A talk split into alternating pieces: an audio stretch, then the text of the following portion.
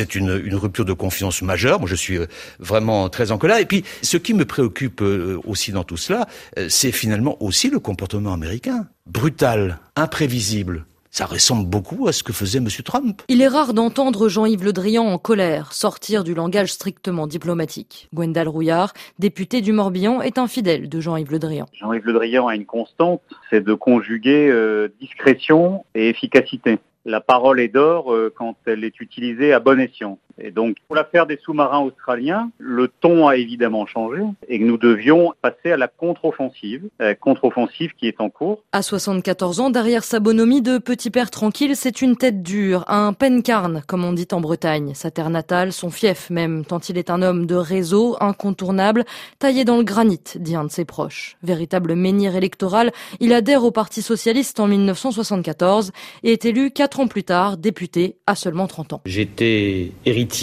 d'une tradition familiale de militantisme, de lutte au sein du mouvement ouvrier et plus généralement du mouvement socialiste. En 1981 et pendant 17 ans, il est maire de la ville côtière de Lorient, longtemps QG de la force sous-marine française, importante base aéronavale, d'où il va arpenter le territoire pour finalement, en 2004, faire basculer la Bretagne à gauche. Se dit, se murmure, en Bretagne, la droite n'est plus éternelle président de la région jusqu'en 2012, quand son ami François Hollande, élu président, le nomme ministre de la Défense, un poste que lui avait déjà proposé par deux fois le président Sarkozy. Car Jean-Yves Le Drian est un passionné de géopolitique et un homme aussi bien apprécié à gauche qu'à droite. Pragmatique, sérieux, il fait consensus et va gérer son fracas des dossiers aussi sensibles que ceux du Mali et de la Centrafrique. Jean-Pierre Molny, directeur adjoint de l'IRIS, salue une personnalité politique qui n'en fait pas trop, justement, de politique. C'est quelqu'un qui s'exprime en fonction de sa fonction de la suite dans les idées il a une, une certaine euh, ténacité. Décrit comme un travailleur acharné, un analyste subtil et très méticuleux, il arrive au Quai d'Orsay en 2017 avec son aura de ministre de la Défense qui a tout réussi ou presque.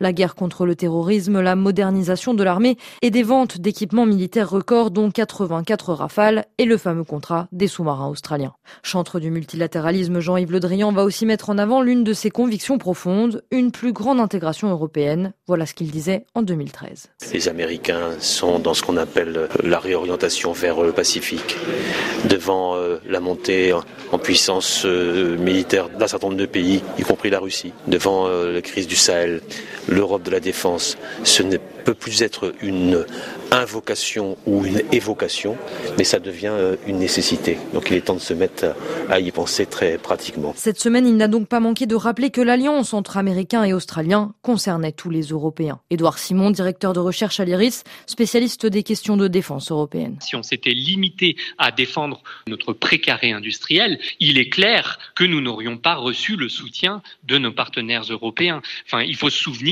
que ce contrat, nous l'avons gagné face à des industriels allemands. Par contre, d'un point de vue stratégique, et c'est le discours qu'a tenu euh, Jean-Yves Le Drian, il est clair que là, c'est dans l'intérêt des Européens de faire front commun face à l'allié américain. Habituellement discret, Jean-Yves Le Drian se retrouve aujourd'hui sous le feu des projecteurs avec, d'ici la prochaine présidentielle française au printemps 2022, un agenda bien chargé.